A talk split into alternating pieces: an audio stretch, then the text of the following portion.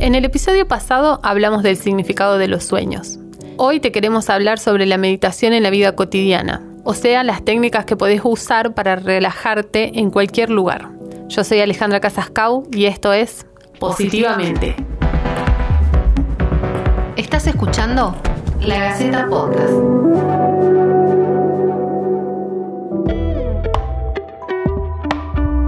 Como la meditación no es una técnica rígida, sino más bien un estado desde el cual nos conectamos con nosotros y con la vida, puede suceder en cualquier momento y toma un pequeño cambio de perspectiva y práctica. Son muchos los estudios que demuestran que la meditación tiene una lista inmensa de beneficios físicos y mentales. Entre sus beneficios a nivel mental y emocional, la meditación aumenta la concentración y la capacidad de atención, mejora la memoria y otras funciones cognitivas, previene y combate los síntomas de depresión y es un gran antídoto contra el estrés y la ansiedad. En la edición de hoy vamos a hablar con Daniel Pero. Él es profesor de yoga y meditación. Nos va a dar algunos tips para meditar en cualquier momento, pero primero nos va a responder algunas preguntas. Hola Daniel, ¿cómo estás? Hola, ¿qué tal? Una alegría saludarles. Vos que sos el experto, explícale a la gente por qué es importante meditar. Es importante meditar porque hace bien, subjetiva y objetivamente. Particularmente yo siento que me mejoro cuando medito, que me siento más tranquilo, que puedo canalizar mis ansiedades, que puedo encontrarme con mis deseos, con mis anhelos percibirme a perspectiva, darme cuenta si es que estoy siendo muy severo conmigo o si estoy siendo muy tendencioso con algo y no estoy sabiendo descubrirme en otro lugar. O a la vez me, comprendo, me siento dónde estoy, qué hago, cómo soy, qué quiero hacer, cómo lo voy a hacer. Pero no necesariamente, y esto está muy importante decirlo, digamos, está muy bueno también saberlo no, se trata de que uno medita para pensar todas esas cosas, uno medita para observarse. Y esto va apareciendo con el tiempo. Objetivamente, la ciencia nos ha ya ha comprobado, nos ha demostrado que cuando meditamos reducen nuestros niveles de estrés, se activa el sistema nervioso parasimpático que tiene que ver con un descanso al corazón, con una mayor autonomía de los órganos, es decir, una mejor fisiología, un mejor metabolismo, un mayor sistema inmunológico. Meditar además potencia las áreas del cerebro que tienen que ver con la percepción positiva de las cosas, reduce eh, o mejor dicho anula los mecanismos neuronales que tienen que ver con el miedo, que tienen que ver con la angustia o con las respuestas más eh, automáticas. Meditar aumenta el tamaño de la materia gris, es decir, las conexiones corticales en el cerebro, aumenta los pliegues del cerebro, hace que podamos hacer razonamientos más creativos, más virtuales, más lógicos. Es decir, eh, meditar segrega neurotransmisores que tienen que ver con la calidad del sueño. Le hace, así como hacer un gimnasia muscular le hace bien a los músculos, esto le hace bien al cerebro y nosotros somos también lo que el cerebro percibe, ¿no? ¿La meditación es algo que puedo hacer en cualquier momento del día? Se puede hacer en cualquier momento del día, es mejor elegir el mismo, la misma hora y el mismo lugar por una cuestión de disciplina, de conducta, de proximidad a la tarea. Como que uno ya se, se ordena y se acostumbra y entonces los resultados quizás son más rápidos en el tiempo, pero en el fondo lo importante es hacerlo y de hecho cuando se hace bien el día entero puede ser una meditación, porque la meditación es más un proceso que un resultado. ¿Me puedes dar tres tips para personas ansiosas que, por ejemplo, nunca meditaron? ¿Por dónde deberían empezar? El primer tip, la meditación es más un proceso que un resultado. La persona ansiosa generalmente quiere todo ya y la meditación nos enseña a habitarnos, a permanecer con nosotros, a transitar en la vida con lo único que no nos podemos desprender hasta que nos toque desprendernos de la vida, que es sencillamente nosotros mismos, que solamente pueden ser cinco minutos pero lo importante es no hacerlo para, para obtener todos estos beneficios, sino hacerlo porque tengo curiosidad de saber quién soy, qué soy, qué pasa en ese tiempo. El segundo tip sería respirar, puesto que respirar nos calma, de por sí respirar también tiene innumerables beneficios como los que conté recién de la meditación, porque bueno, la respiración es también un proceso Cuando meditamos y atravesamos ese tiempito de, meditación, indefectiblemente estamos respirando.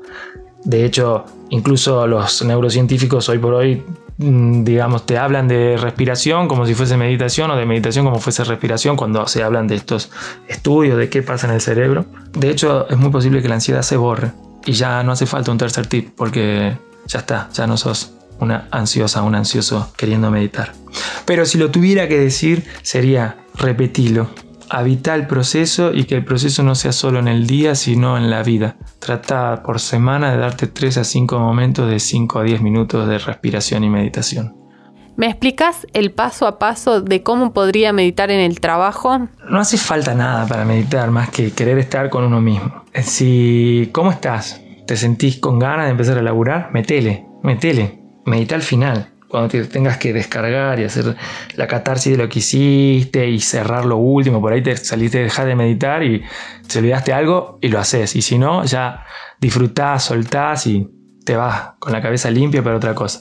Después, tenés que hacer algo picante ese día. No, entonces medita antes, medita antes, prepárate, sentite, observate. Sola tu cabeza te va a empezar a decir, mirá, tenés que hacer esto, tenés que hacer esto otro. O sea, es inevitable. No, no es que meditar es poner la mente en blanco, así una perilla que uno aprieta y ¡pum! No, de hecho eso se logra quizás con el tiempo, o sea, con el tiempo seguro se aprende a distanciarse de los pensamientos y quizás con mucho, mucho, mucho el tiempo, bueno, puedas aprender a no darle bola a, a quizás la ansiedad que te provoca un proyecto grande, pero, pero pocas personas. Y si es un día normal de laburo, que es largo generalmente, que te cansa, que vos sentís que llegas muy agotado, y bueno, labura hasta la mitad, date un break, respira, y esa va a ser más como la meditación de todos los días, digamos, sentir un poco qué es lo que está pasando. Es muy útil sentir con los sentidos, ¿no? Sentir los sonidos que suceden, sentir la piel, el cuerpo, ponerse en una forma confortable, tratar de respirar profundo, saberse ahí, conocerse, estar con uno, participar de la vida activamente sin otra cosa más que esa. Y ahí solo, bueno, si, si la mente está acostumbrada a charlar, charlará y con el tiempo lo más bonito de todo es que nos damos cuenta de que generalmente la mitad de las cosas que se dicen son para llenar el momento. La experiencia de la gente también nos puede ayudar a dar ese pasito que nos falta. Escuchemos lo que nos dicen nuestros oyentes. Meditar significa para mí cultivar un estado de vida elevado inherente a nuestra vida. Es una práctica de paz donde puedo conectar conscientemente con mi respiración, un momento para escuchar mi cuerpo, el corazón, la mente en toda su integridad y agradecer por existir. Simplemente ser en ese momento como un regalo y respirar y conectar con todo. Yo medito media hora todos los días en silencio y siento que, que mi día entero depende de esa meditación, ya que es un momento de aquietarse de soltar, aunque soltar no significa que todo se queda quieto adentro, pero sí por lo menos la, actitud de uno de poder decir, eh, me entrego a este silencio o a este momento y, todas las actividades extras eh, que queden ahí al costado esperando después ser retomadas. Y, y esto lo hago porque esa media horita es como que algo se oxigena dentro mío más allá de mi voluntad y más allá de, mi mente, porque es como una sensación de que hay una, hay como adentro algo que nutre, que es imperceptible, que hay veces que incluso hay ruidos, así que no, no es que está ahí uno en un estado mágico, sino en un estado normal. Pero después de ese momento, que por ahí parece que no pasa nada, todo el día mío se transforma. Y a la vez los días que esa media horita no me, por alguna razón particular, no le he podido entregar a mi cuerpo, a mi espíritu, a mi alma, a mi ser, el día tiene una pesadez que los días que medito no y desde mi experiencia lo empecé a hacer porque eh, me estaba, estaba leyendo y quería incursionar sobre el tema. E indudablemente eh, advierto que con el, correr del tiempo, de los días, de la práctica, mi salud va mejorando con respecto a la ansiedad, con respecto al estrés, con sentirme mucho más, sentirme mucho más calmada. Del mismo modo, meditar implica respirar e ir relajándose y eso también influye en la salud. Siento que la meditación también ayuda a inmunizar el organismo, que cada persona lo haga, que se informe, que pruebe e intente es una posibilidad que nos damos para estar cada día mejor. Con los tips de Daniel ya tenés todo a tu alcance para empezar el camino de la meditación. Después nos contás qué tal te va. Si te gustó positivamente, también podés escuchar Tras el Tabú, un podcast de la Gaceta en donde derribamos todos los mitos sobre el sexo.